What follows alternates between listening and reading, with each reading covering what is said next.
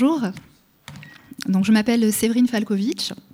Je suis maître de conférence en psychologie sociale et je fais partie du laboratoire de psychologie sociale d'Aix-en-Provence. Je suis également psychologue sociale. Ce que je vais évoquer euh, aujourd'hui, c'est l'idée selon laquelle nous pourrions mieux communiquer sur le fond si nous étions davantage humbles et bienveillants et davantage compétents dans le champ de la communication, que nous fassions partie de la communauté sceptique ou non.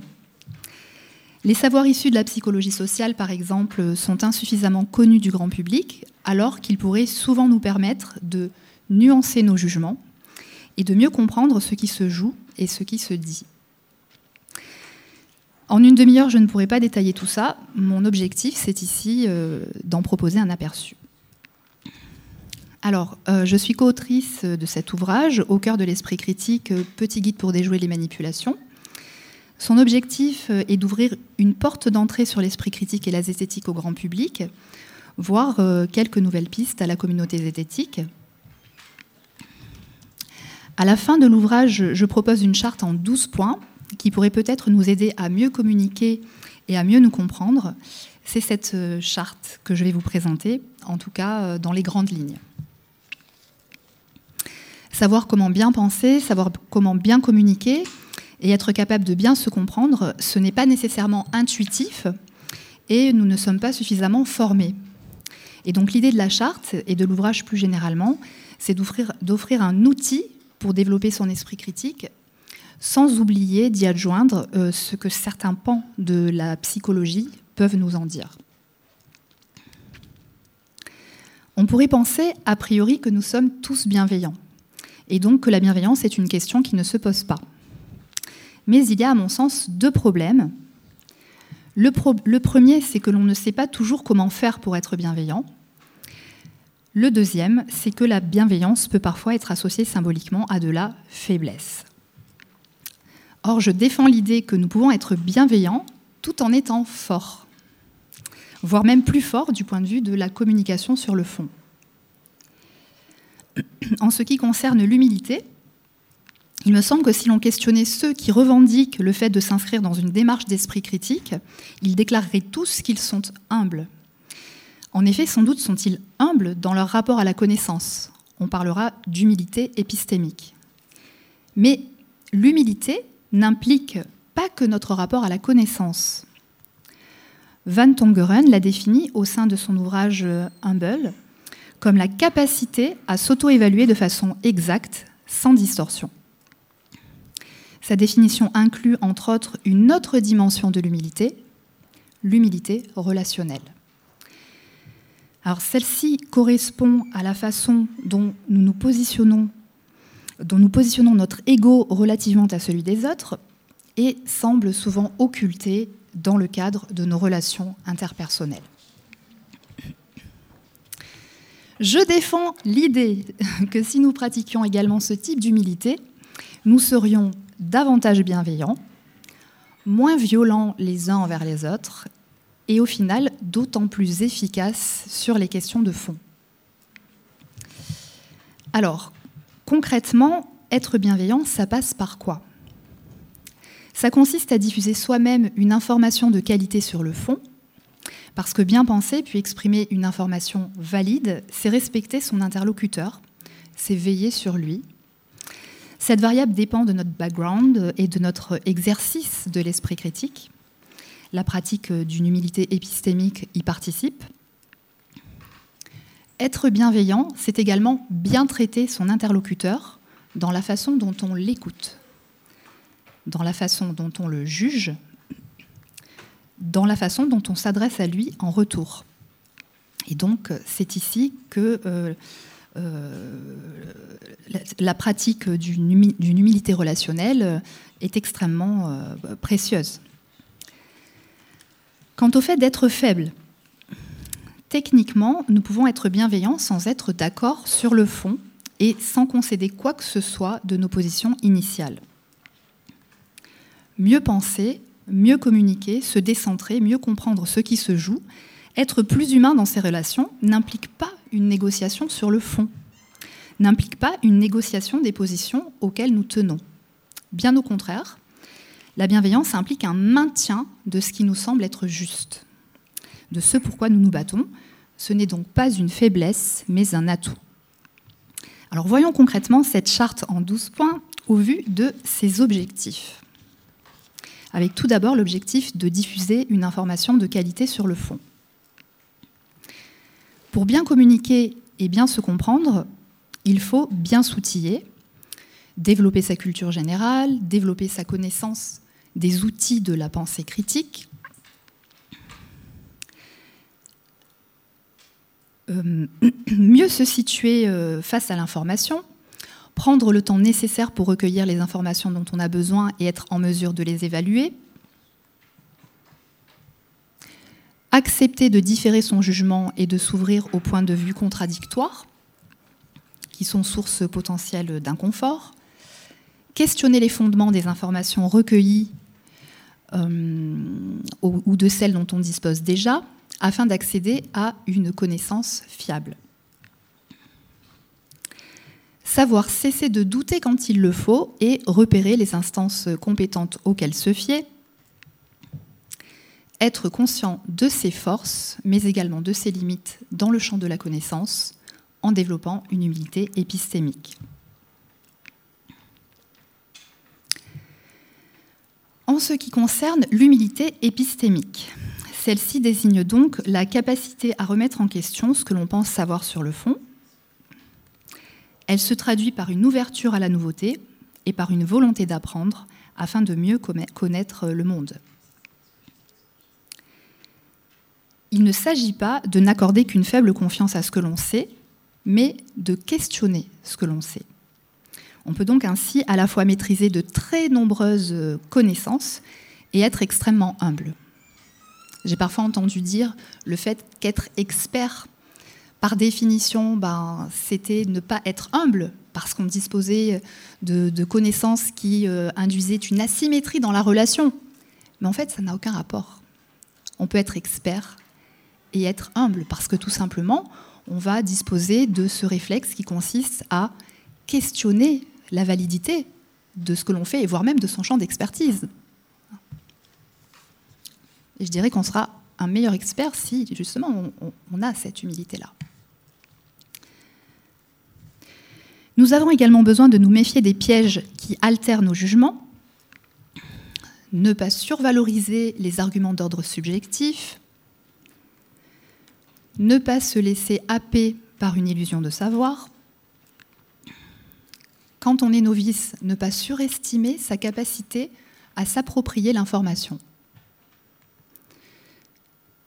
identifier les raccourcis empruntés pour s'assurer qu'ils n'occasionnent pas de dysfonctionnement.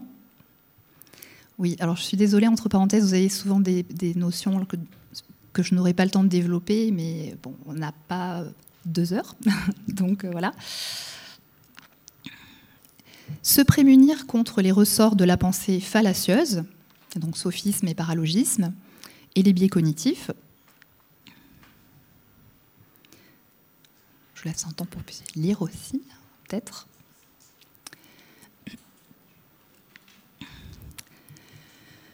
Questionner son attrait pour des contenus à forte charge émotionnelle.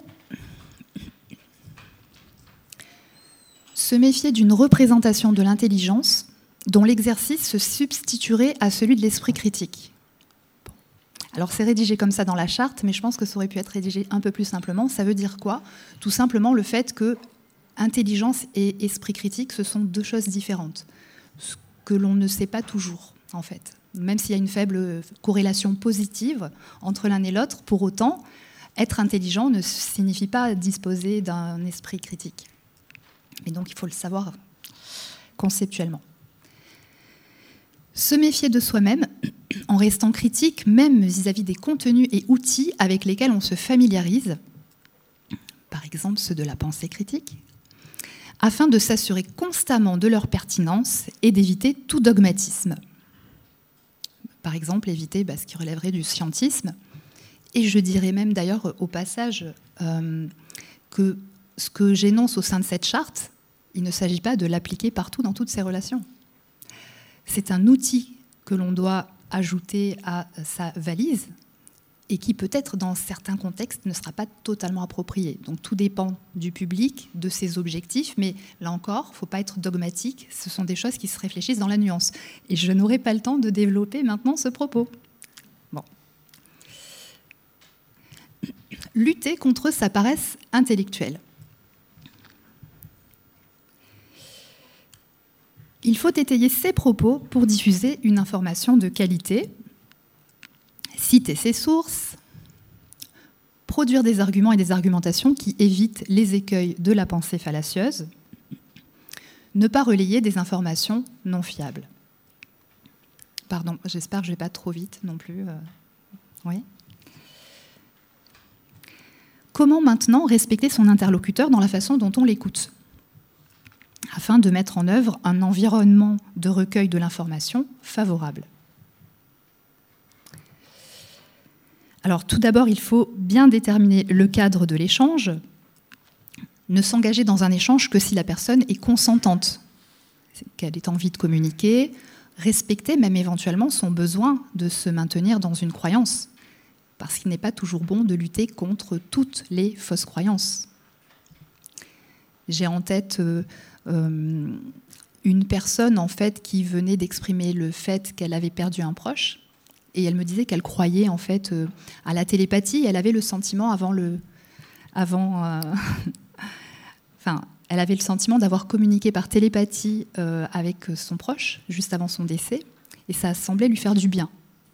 On était en train de parler d'esprit critique, ben, on va dire que j'ai menti par omission en n'évoquant pas le fait que, en ce qui concernait la télépathie, on n'avait pas d'éléments qui relevaient de la science pour appuyer euh, la télépathie. J'ai péché donc. Se questionner sur les raisons qui motivent l'échange afin de rendre plus lisibles les intentions et propos de chacun.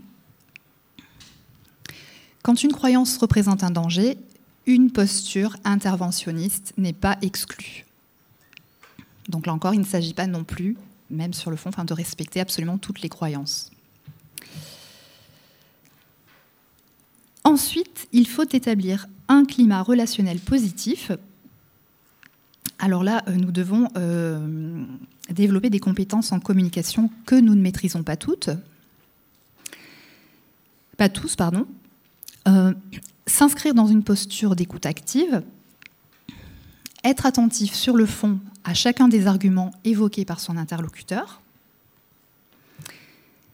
rester cordial, indépendamment de l'évolution de l'échange sur le fond ou sur le plan des émotions. Donc ça, c'est pour établir un climat relationnel positif. Après, on a le droit aussi parfois de ne pas être euh, toujours patient. On peut aussi euh, ne pas euh, être parfait. En, tout cas, l'idée, c'est d'essayer. Hein.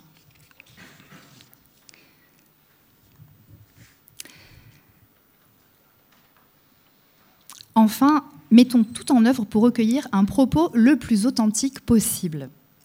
Les compétences listées ici seront fondamentales pour comprendre ce qui se joue tant sur le fond qu'au sein de la relation.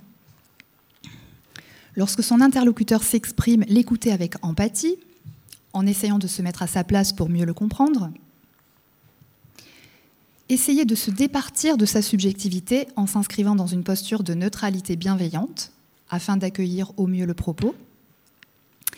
C'est-à-dire techniquement ne pas juger ou évaluer, ne pas interpréter le point de vue, ce qui est extrêmement difficile. Hein. Et ce qui fait d'ailleurs que bah, souvent, ce sont des choses qu'on sait, auxquelles on adhère euh, en disant Mais oui, je suis d'accord, je vais essayer de ne pas interpréter. Mais dans les faits, on va souvent un peu vite et trop vite. Et en fait, euh, on se trompe. Ça arrive souvent qu'on se trompe. Ne pas interrompre, ça aussi c'est très très difficile. Et soutenir l'expression de l'autre via l'adoption d'une attitude de compréhension, formulation. montrer qu'on est présent dans la communication, dans l'échange. Et donc toujours, cette posture ne veut pas dire que l'on sera d'accord in fine avec le fond du propos, mais simplement que l'on se donne la chance de s'y ouvrir. Pendant toute votre communication, vous pouvez être face à votre interlocuteur, dire oui, mhm, tout à fait, je comprends, oui. Mhm. Et puis au final lui dire, ceci dit, je ne suis pas du tout d'accord avec toi. Alors, vous avez là une définition plus précise de ce qui se rapporte à l'humilité relationnelle que j'avais évoquée euh, en début de présentation. Vous pouvez voir que les points que nous venons d'aborder, déterminer le cadre de l'échange, établir un climat relationnel positif, recueillir un propos le plus authentique possible, favorisent une orientation de son attention vers les autres. Techniquement, la pratique d'une humilité relationnelle via la mise en place de conditions de recueil favorables à l'expression de l'autre et à la compréhension de ce qu'il pense ou ressent nous permet d'avoir une vision plus juste, une meilleure compréhension de ce que l'autre dit sur le fond, empathie cognitive, ou de ce qu'il ressent, empathie affective. Et ça aussi, ça a du sens, hein, de comprendre vraiment ce qui se joue. Et donc, ça nous permet d'être plus efficaces sur le fond, de nuancer ou corriger ce que nous pensons de mieux gérer l'évolution des émotions de l'autre, voire même d'en prendre soin si on le souhaite. Nous n'avons pas cette obligation-là, mais ça peut avoir du sens aussi.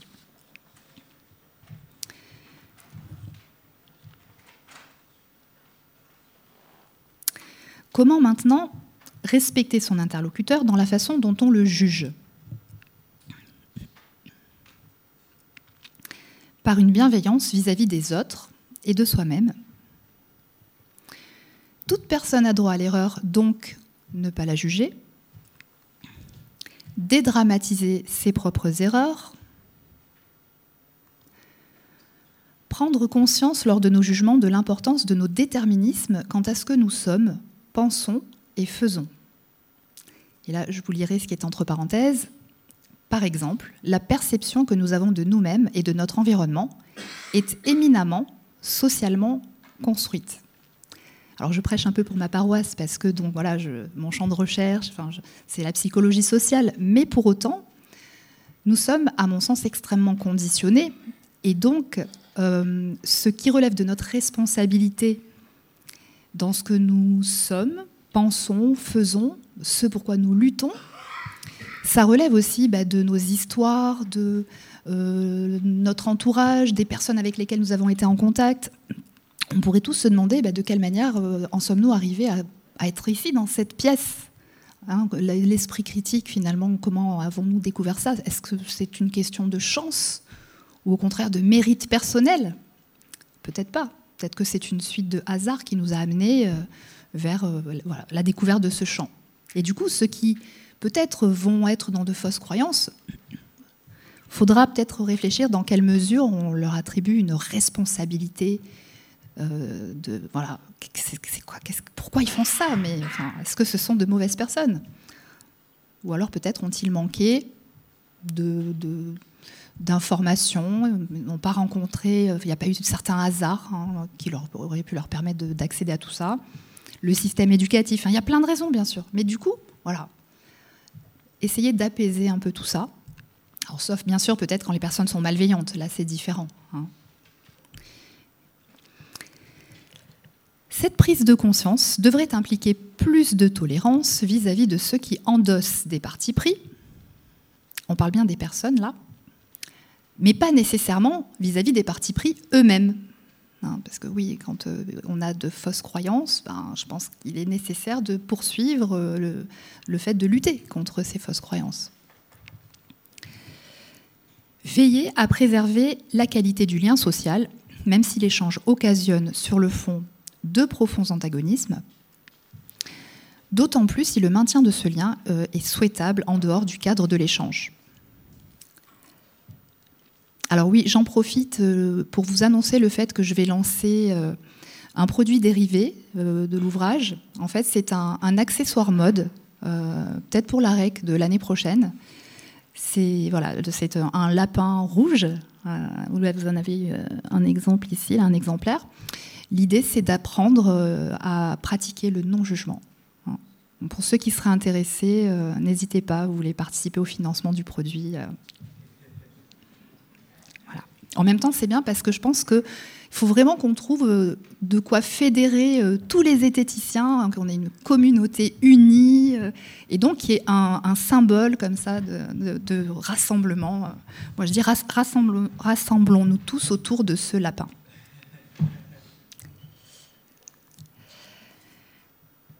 Donc ensuite, bah, ne pas sous-estimer nos conditionnements sociaux, se remémorer que nos appartenances sociales impactent nos jugements, représentations et croyances,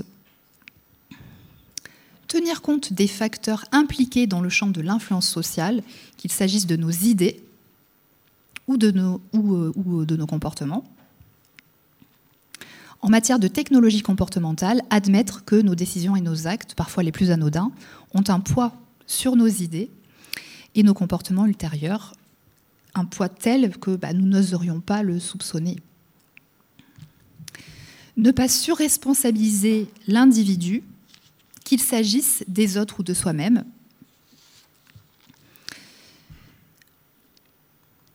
Soyons vigilants euh, quant à la façon dont nous qualifions les personnes afin de ne pas leur imposer un sens d'elles-mêmes qui n'existerait pas à l'origine ou se révélerait délétère.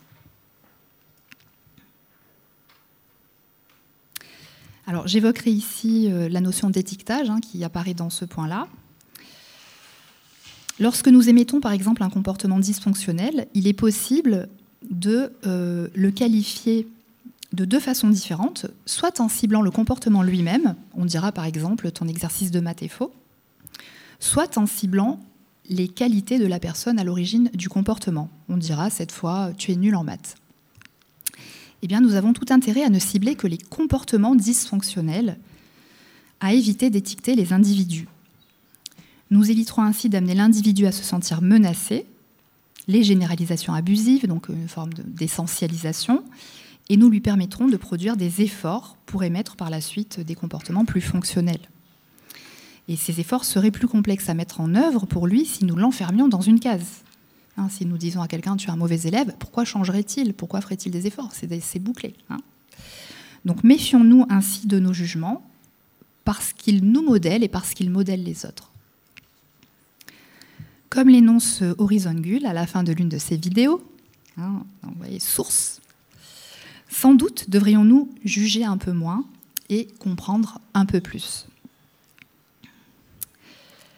Pour en revenir à l'unité relationnelle, être bienveillant vis-à-vis des autres et de soi-même, ne pas sous-estimer nos conditionnements sociaux, favorisera une meilleure compréhension de l'ancrage de nos croyances et devrait nous conduire à de moindres responsabilisations, essentialisations, etc., pour une, une communication plus efficace sur le fond. Enfin, comment euh, respecter son interlocuteur dans la façon dont on s'adresse à lui en retour en pratiquant une humilité relationnelle, en se focalisant sur des enjeux de nature épistémique relatifs à la connaissance, plutôt qu'identitaire, relatifs à l'image que l'on donne de soi ou à nos appartenances groupales. En cas d'erreur, rectifier son propos sans craindre le regard des autres. S'attacher davantage au fond du propos qu'à l'image que l'on donne de soi ou qui émane des autres. Éviter les procès d'intention, ne pas suspecter euh, une intention sans preuve, ne pas surestimer son positionnement par rapport à celui des autres et rester à l'écoute, en évitant la violence, pas d'attaque personnelle, le respect de l'individu est primordial, indépendamment de ses prises de position qui, elles, sont susceptibles d'être discutées. Prendre conscience de la force des attributions négatives qui modèlent l'individu bien au-delà de ce qui s'apparenterait à un simple échange rationnel. Alors au final, l'humilité est une posture de fond, une orientation de son attention spécifique vers l'autre qui nous permet de ne pas omettre certains traitements de l'information, d'essayer d'être plus juste dans nos perspectives. Et enfin, l'exercice de l'esprit critique demande du courage il faut avoir le courage de produire des efforts en mettant en œuvre des pratiques parfois inhabituelles, aller consulter des références bibliographiques, ne pas lire que les résumés, accepter de suspendre son jugement, etc.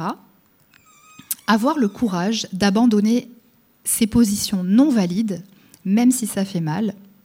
Le courage d'accepter de faire le deuil d'une partie de soi-même que l'on a défendue et aimée. Et puis, exclusivité pour la REC. Euh, en préparant euh, cette communication, j'ai pensé à un nouveau point. Donc, je vais vous en faire part. Mais en même temps, vous le saviez déjà. Hein. Avoir le courage de blesser l'autre en osant lui dire que l'on n'est pas d'accord avec lui sur ses positions de fond. Et euh, c'est ça aussi la bienveillance. Je vous remercie.